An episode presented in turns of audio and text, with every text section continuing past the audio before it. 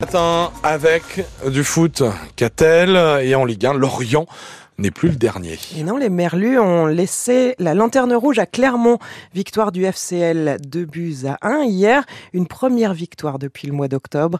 Après leur nul frustrant concédé dans le temps additionnel la semaine dernière contre le Havre, les Lorientais semblent se redresser, Laurent Piloni. Quatre points en deux matchs. Le FC Lorient s'est remis dans le sens de la marche pour rester en vie dans ce championnat de Ligue 1. La victoire à Metz ce dimanche est avant tout celle du collectif qui a mis en lumière l'apport des recrues de ce mercato hivernal comme le confirme le capitaine lorientais Laurent Abergel. C'est un bol d'air frais, c'est très fort.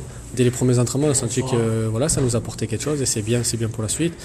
Et ça amène euh, tout le monde après à, se remettre au niveau et ça fait une belle équipe tous ensemble et on est content pour eux, on est content pour nous, ça nous fait énormément de bien. On est content quand ça marche directement pour les recrues, c'est top. Des recrues qui apportent et s'intègrent rapidement, le FC Lorient en avait besoin pour continuer à lutter.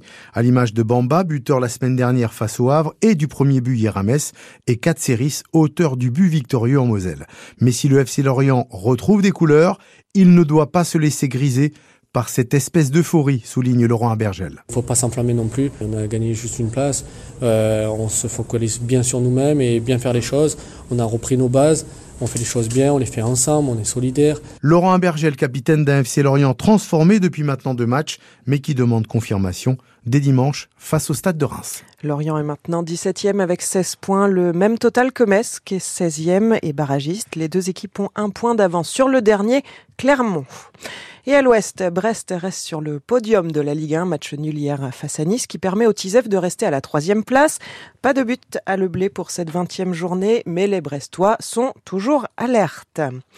Une explosion a fait deux blessés vers 2 heures du matin cette nuit à Pluvigné dans le Morbihan. Une maison a été totalement détruite. L'habitation adjacente a également été touchée. Son occupant va devoir être relogé. Les deux personnes blessées ont été évacuées à l'hôpital de Vannes, dont une grâce à l'hélicoptère de la sécurité civile. 50 pompiers ont été mobilisés. Il est 7h33. Les agriculteurs ont levé les blocages. Les premières mesures du gouvernement ont été publiées hier au journal officiel.